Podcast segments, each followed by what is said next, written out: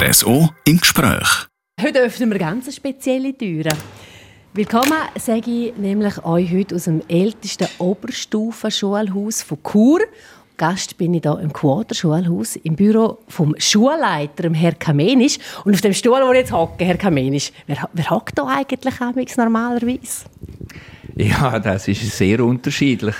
Freiwillige, die kommen und etwas von mir wollen, die sagen dann, sitzen doch her und schauen, worum es geht. Aber es kommen auch der, die relativ gespannt da hocken, etwa mit Tränen in den Augen oder putz verrückt. Also allerlei. Gut, dann hoffe ich, ich spreche nicht in Tränen aus, sondern äh, ich freue mich auf das Gespräch mit Ihnen. Sie sind über 30 Jahre Schulleiter da in dem Oberstufenschulhaus. 40 Lehrpersonen sind da, äh, wo Sie managen, 300 Schüler. Und wir sehen da äh, wie soll ich das den Hörern erklären? Es ist eigentlich ein Brett mit ganz vielen Nödeli drauf. Und auf jedem Nödeli hat es noch äh, Bezeichnungen. Ich nehme an, in Klassen. Was ist das genau, Herr Kamenisch? Das ist äh, die modernste Form von analogem Stundenplan gestalten, wo ich übernommen habe mit einem System, das vor 80 Jahren so plus minus bereits äh, meine Vorvorgänger kreiert haben und gebraucht haben. Und das hat sich eigentlich bewährt. Jedes Nödeli eine Lektion, die zu halten ist und alle Angaben auf jedem Tafel drauf, was für eine Lektion, was für eine Klasse und wer das, das unterrichtet. Und damit, äh, das Ganze ist sehr transportfähig, flexibel, kann man mitnehmen. Andere haben das äh, tapezieren Wände mit so einem System Aha. und äh, nehmen dann gar nichts mit. Ja, und es hat sich bewährt. Äh, die Denkarbeit dahinter ist die gleiche, wie wenn man es einem Computer zum Machen gibt. Ich jetzt gerne fragen, heute natürlich ja alles digital, oder? Also für das gibt es eigentlich auch Programm. Für das gibt es Programm, das ist so. Man muss einfach dem PC, der es dann ausführt, quasi sagen, was er machen soll. Mit anderen Worten, sämtliche Angaben, Parameter, die es braucht, damit dann auch etwas Gescheites rauskommt, muss man voraus definieren, eingeben und dann irgendwann den Knopf drücken und dann spuckt er dann äh, meistens Varianten aus. Dann geht es um zu überprüfen, was hat denn der jetzt gemacht der Unterschied zu meinem System da ist, ich beeinflusse den Prozess permanent und mache die Gedanken schrittweise, anstatt alles voraus und dann schauen, was passiert. Ich finde es eigentlich ein schönes Sinnbild für, für den ganzen Bildungssektor oder für die ganze Arbeit, die in einer Schule passiert. Oder Veränderung ist immer ein Thema und Sie arbeiten jetzt da eben noch so mit einem analogen Modell, sage ich einmal. Kommt denn die Schule schwer Gänge, um sich mit der ganzen Digitalisierung ähm, anzufreunden oder auch umzusetzen? Oder denken Sie, nee, das muss auch ein bisschen Zeit brauchen? Also ich denke, es ist schon so, dass äh, Digitalisierung hat, hat, äh, hat den Weg in die Schule gefunden. Also es ist da, es wir machen. Aber gerade die Pandemie zeigt, äh, wir haben dann durchaus noch äh, Ausbaubedarf und zwar nicht nur an, an Anzahl PC beispielsweise oder Laptops für die Schüler, sondern auch im Handling vom Ganzen. Das hat uns ein bisschen auf dem linken Fuß verrutscht. Die Erkenntnis ist da, es hat einen Prozess gebraucht. Das ist auch von der äh, IT von der Stadt Chur nicht immer von, von Anfang an klar gewesen, dass die Anforderungen zum Beispiel von der Schule komplett anders sind als die von der Polizei oder von der, von der Einwohnerkontrolle. Und das hat ein bisschen äh, durchaus Reibungsverlust äh, gegeben am Anfang, hat sich aber perfekt nachher äh, anfangen etablieren und tun. Aber wir sind noch nicht dort, wo man so eigentlich äh, könnte sein. Und ja, wir sind unterwegs und das wird noch eine Weile gehen und wahrscheinlich von hinten immer wieder mal überrollt werden.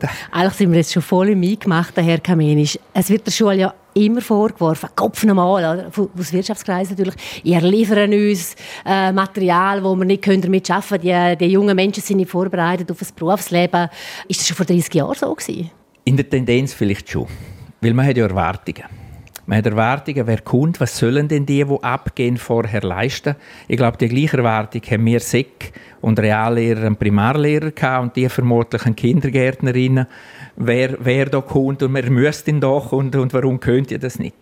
Man ist dran. Die Tendenz ist schon so, äh, die Anforderungen steigen querbeet. Aber es haben auch rundum halt äh, ganz Haufen andere Geschichten anfangen zu ändern, namentlich Gesellschaft, mhm. in vielerlei Hinsicht. Und äh, ich denke im Moment, es ist eine subjektive Wahrnehmung. Wäre eigentlich froh, man würde das einmal empirisch wirklich anschauen. Und zwar ganz klar anschauen, vielleicht über eine gewisse längere Phase, was das Resultat von dieser Arbeit ist ich denke immer, wenn ich höre, dass beispielsweise äh, Maturanten aus, aus quasi der ganzen Schweiz an einer ETH nur noch mit einer Aufnahmeprüfung, wo man wirklich selektioniert, wer überhaupt tauglich ist, wirft ja im Prinzip ein Bild zurück, wo man sagt, ähm, müssten wir nicht in der Schule schon etwas besser machen. Jetzt ist es aber die Schule natürlich nicht allein, sondern es ist äh, der Jugendliche, das Kind da, es sind die Eltern auch noch da und eben die Schule. Wie sehen Sie das, das Dreieck? Ihre Aufgabe haben Sie jetzt klar definiert, die von der Schule, oder? Wird dann auch die Aufgabe der Eltern heutzutage noch gleich wahrgenommen wie vor 30 Jahren? Ich denke, da hat schon einiges geändert. Äh, ich will nicht sagen zum Schlechteren, überhaupt nicht, zum Teil sogar auch zum Besseren. Früher die Schule, der Lehrer und der Pfarrer und so, bekannterweise, oder? Mhm. Wenn die etwas sagen, dann gilt das. Das ist sakrosankt. Und man hat es wie geglaubt. Das ist nicht mehr so. Im Gegenteil. Heute wird äh, angezweifelt, heute wird, äh, ich sage jetzt ein bisschen salopp, reingepupt. Wir hätten lieber so. Ich glaube, wir sind in einer Gesellschaft, wo, wo sich sehr viel hat können leisten Vielleicht ändert das jetzt ein bisschen. Aber wo man einfach alles, was man hätte wollen, hat man sich irgendwie können beschaffen, zahlen, kaufen, kriegen. Das, was man wollen. Und es, es ist so ein bisschen ein Trend in der Schule. Mein Kind braucht das und das, ich will das so. Und wenn das nicht erfüllt wird, dann ist ein bisschen Feuer im Dach. Also da ist, hat diesbezüglich einiges ein bisschen geändert. Also es ist nicht einfach, was die Schule macht, ist gut, sondern es, es wird viel, viel mehr angezweifelt, viel, viel mehr auch reklamiert. Sie sind selber Vater von zwei erwachsenen Söhnen. Äh, so, denen können wir jetzt noch vorstellen, wenn er so ein älterer Teil, der erzürnt ist, auf dem Stuhl jetzt sitzt, wo ich sitze, da können Sie, glaube ich, schon sagen, hey, jetzt aber mal Pazifik und durchschnaufen. Darf also, man das sich noch erlauben heutzutage als Schulleiter? Weil eben, da kommt schon wieder, ups, darf ich das? Also, die Rolle, wenn man die, wenn man die Rolle kennt als Vater in der Rolle Schulleiter, dann gibt es eine andere Perspektive. Wenn ich dann eben in einem schwierigen Elterngespräch beispielsweise den Eltern probieren zu sagen, ja, ja, das kommt schon gut und jetzt er brauchen ein bisschen Nerven und das geht vorbei. Dann ist das schneller gesagt als gemacht, weil auch meine Nerven geflattern bei den eigenen Söhnen. Und das ist, äh, das ist so. Und das wird immer so bleiben. Sobald es näher ist, einem selber betrifft, ist es anders. Für mich war aber wichtig, die Erkenntnis, und da habe ich etwa beißen müssen dran, aber es ist, glaube ich, richtig, die Eltern kennen ihre Kinder besser. Näher, länger. Und es gibt keine abschließende Weisheit, meine Idee als Schulleiter oder als Lehrer ist jetzt die richtige und die von den Eltern völlig daneben oder umgekehrt. Wissen wir, was die gescheiteste in einem Problem oder in, einer, in einem Prozess war, wissen wir nachher im Rückblick. Es ist natürlich, finde ich, ein schwieriges Alter. Oder so 13, bis 16 ist es so, wenn man es mit einem Schmetterling vergleicht, sind die Jugendlichen keine Raupen mehr in dem Sinn, äh, aber sie sind äh, so in dem Kokon drin, haben sie einen speziellen Zugang zu diesen Pubertären? Ja, also, was soll ich sagen? Ich, grundsätzlich habe ich, habe ich immer äh, Freude gehabt. Und ich habe ja auch ganz bewusst die Altersstufen ausgewählt, um als Lehrer tätig zu sein die Auseinandersetzung ist lässig. Wenn man Menschen gerne hat, wenn man kann umgehen damit, dass die, die man da hat, einfach, ich sage immer die Lizenz zum Spinnen haben in dem Alter, das haben wir alle auch gemacht, wo wir so alt sind, dann ist das okay. Und dann funktioniert ganz viel, viel eigentlich relativ gut. Was man äh, braucht, ist so ein bisschen die Balance zwischen Fordern und klar auf Fürsten und sagen, so geht es und so geht es nicht und auf der anderen Seite Freude haben, wenn, wenn auch mal irgendetwas nicht so ganz äh, läuft und mit ihnen eben unterstützend wirken. Also so ist es eine coole Zeit und eine, eine gute Auseinandersetzung. Aber ich denke, vor 30 Jahren, eben, äh, in den 90er Jahren, sind die Jugendlichen ja Jetzt andere Probleme gegeben, nehme ich an, einmal als, als heutzutage? Oder, äh, da haben sie immer mitgehen mit diesen ja, sagen, Bedürfnissen, die da eigentlich rum sind, oder? Also grundsätzlich bleibt man jung, wenn man den Job macht. Sonst kommt es nicht gut.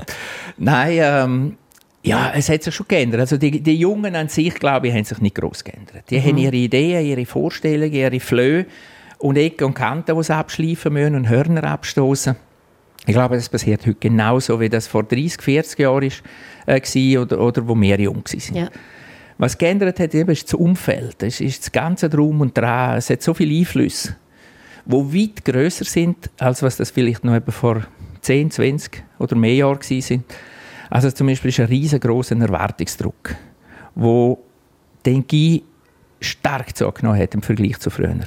Der Erwartungsdruck einerseits Schule, wir haben, wenn man auch immer wieder sagt, mit unserem äh, Modell C, wo wir haben, wo man kann anpassen, ein bisschen homogenere Grundsatzgruppen machen mit, mit diesem Niveaumodell, aber das erhöht den Druck für einen Teil, um unbedingt etwas stehen, wo man dann im höheren Niveau ist, viel, viel mehr. Der Druck von Seiten Eltern, das, man sagt so, etwa, äh, Kinder sind wie Projekte, die dürfen auf keinen Fall scheitern.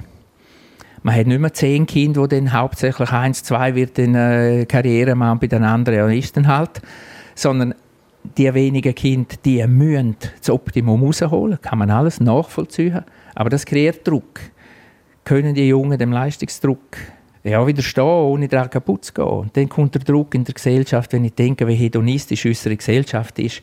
Also wenn ich auch sehe, wie die Ladies daherkommen, äh, dann ist das mit viel Aufwand und, und was verbunden. Und ich will nicht wissen, wie die genau vergleichen und, und unter welchen mhm. Voraussetzungen denn die wirklich zum Haus ausgehen. Bei den Jungs auch dort vielleicht auch noch ein bisschen anders gelagert. Aber wie gesagt, ja, oder zum Beispiel soziale Medien ist auch noch so ein Thema wo man permanent im Austauschdruck ist. Wie sehe ich aus auf dem Foto, das Foto, also die Instagram-Geschichten sind zum Teil unsäglich. Bis und mit hin, äh, wo es dann darum geht, einander fertig machen mit dem, mit dem Medium. Das ist dann auch eine bösere Geschichte in dem Kontext. Aber das hat geändert. Die Jungen sind immer noch die Jungen. Und da hinkt die Schule natürlich, also ich nehme jetzt einmal an, die Schule, auch die Eltern, da hinken ja alle hinein, was eigentlich bei den Jungen abgeht. Also, äh, ja, man hofft dann auch, jetzt sollen sie Schule mal über das reden, aber das ist ja äh, verlorener Posten. Ja, verlorener Posten vielleicht nicht. Ich denke, man muss einfach Anteil nehmen, man muss dranbleiben. Ich denke, als Eltern muss man dranbleiben, mit einer vielleicht ein bisschen anderen Perspektive. Aber man muss dranbleiben und es ist so, es ist ein bisschen ein ewiger Kampf, aber der ist normal. Und ich finde, ja, der wird, der ist früher noch so gewesen und der wird auch in den nächsten 30 Jahren so sein. Kinder, wenn ihren Weg gehen, Eltern haben eine andere Vorstellung und jetzt muss man das auf den Rahmen bringen. Mhm. Wenn ich so mit ihnen rede, merke ich immer viel Schalk und auch viel Humor und äh, das auch immer so wie eine Art Brille, wo ich fast würde denken, haben sie auch. Herr Kamenisch, Humor ist glaube ich auch noch etwas, wo man heutzutage schon ein bisschen so das Augenzwinkern vergisst. Ja, ja, einzelne schon.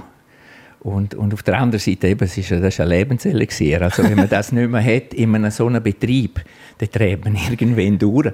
Weil wenn man, das, wenn man das alles persönlich nimmt und tot ernst nimmt, mhm. und dann kann man sich in der eigenen Rolle vielleicht auch ab und zu mal hinterfragen und nicht ganz so ernst nehmen. Hat es Ihnen auch geholfen, 30 Jahre Schulleiter äh, in so einem Betrieb, das ist äh, eine grosse Leistung.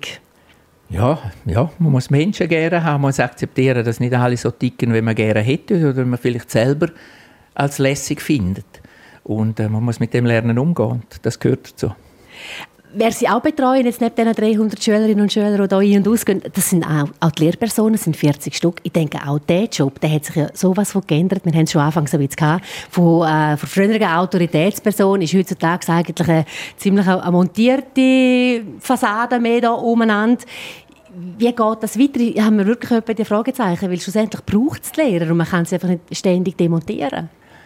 Ja, es ist tatsächlich so, dass äh, das Bild vom Lehrer in der Gesellschaft hat geändert und mit der Bildänderung oder wieder einer Vorstellungsänderung haben auch die Lehrer ein bisschen geändert. Also wenn vielleicht das Klischee auch war, man wird Lehrer aus Berufung. Ich bin nicht sicher, ob das jetzt bei allen wirklich Berufung war, aber man ist wahrscheinlich weniger in den Job hinein, nur weil Ferien lang sind und der Lohn einigermaßen, sondern weil man mit Menschen zu tun hat.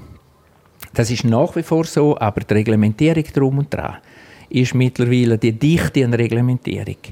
Äh, wie was machen ist, die ganze Administration drumherum, dass ich ab und zu wirklich dafür kämpfe, dass äh, die Rahmenbedingungen, sagen wir mal so, dass die Rahmenbedingungen wieder mehr ausgerichtet sind, wirklich auf das Kerngeschäft Unterricht und dann mit diesen Menschen etwas machen, ein Ziel erreichen und weniger die Frage, wie genau mache ich jetzt das? Ist jetzt State of the Art äh, ein Wochenplan, ein Kurmodell oder was immer? Nein, entscheidend ist, was rauskommt am Schluss.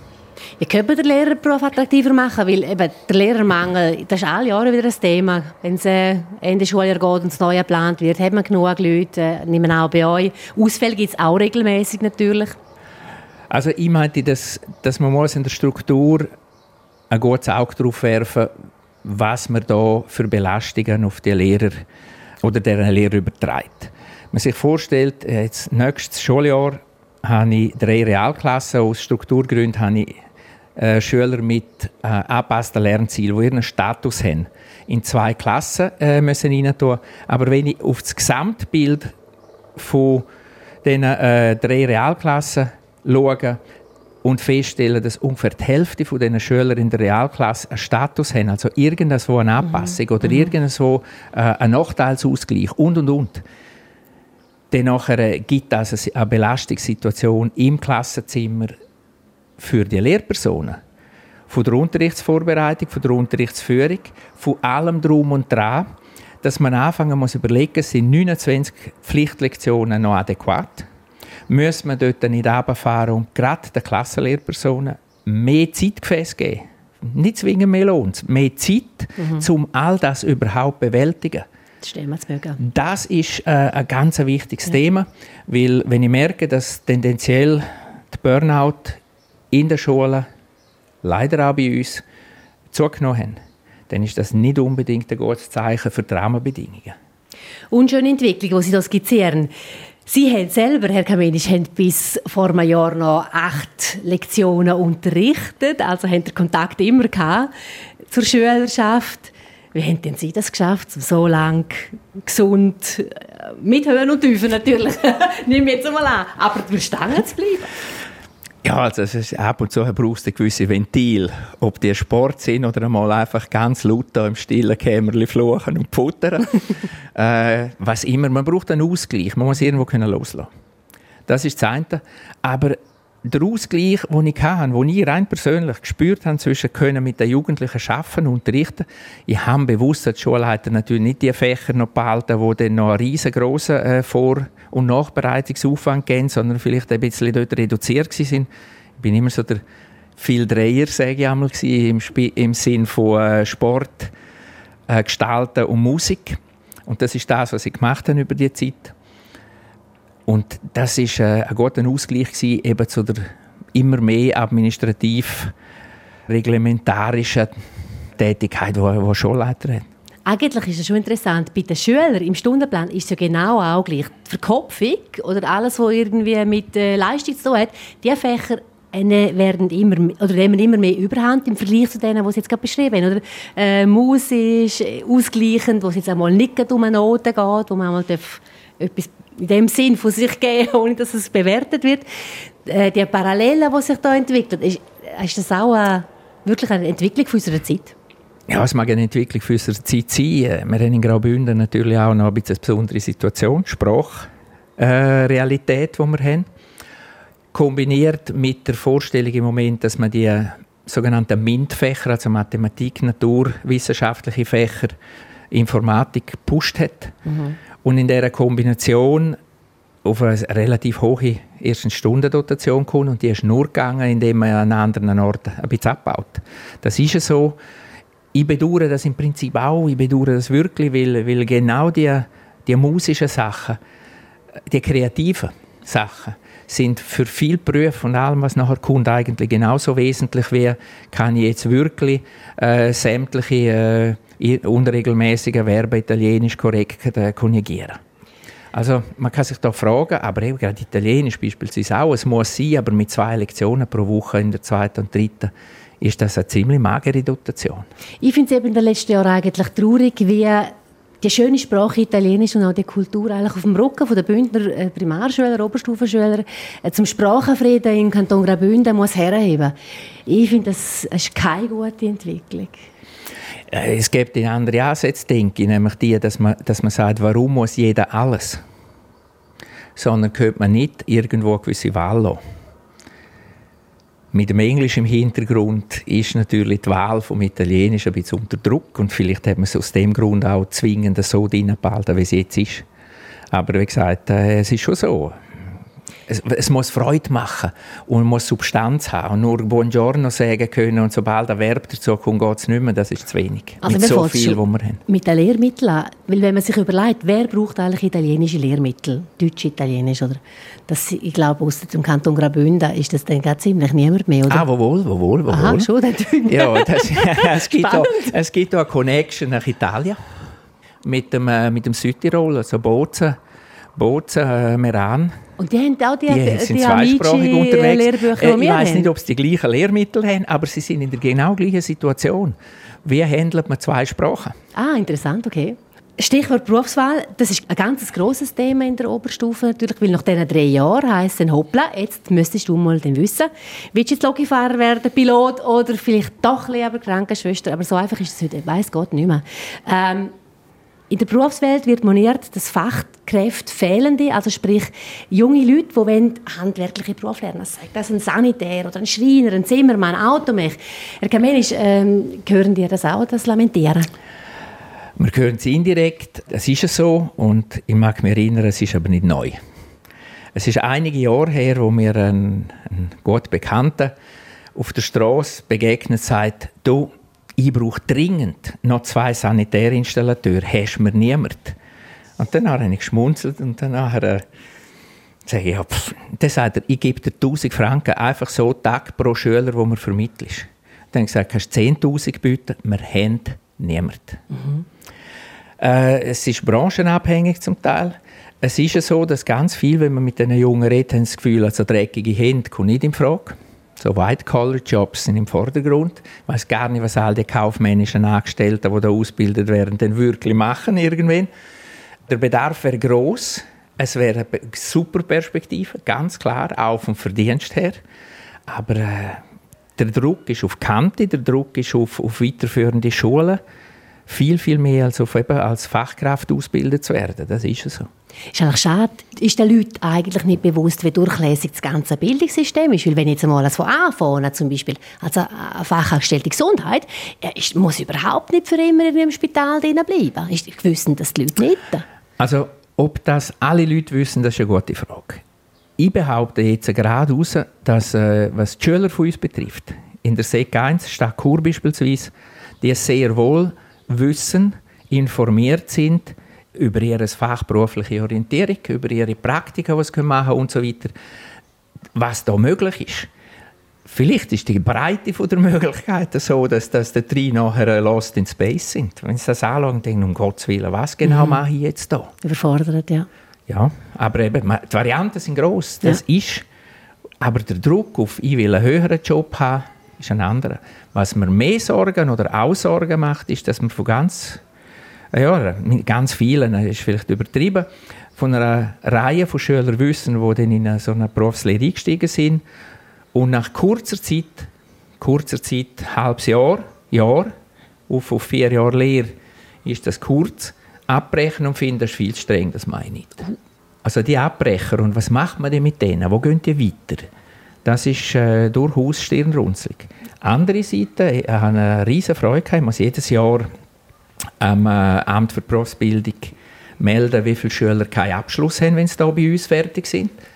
Kein einziger hat keinen Abschluss von diesen Schülern im Quader. Und zwar von allen, die wir haben, auch denen mit angepassten Lernzielen, die, die integriert waren und, und, und. Alle haben eine Lösung. Und das ist lässig. Das spricht für mich ganz klar äh, für die Arbeit der Lehrperson. Also Kompliment denen. Der Bedarf ist da, die Varianten sind da, man muss sie aber wahrnehmen. Und wenn man nicht will, ist es schwierig. Ja, das ist noch schön, wenn man so etwas hört.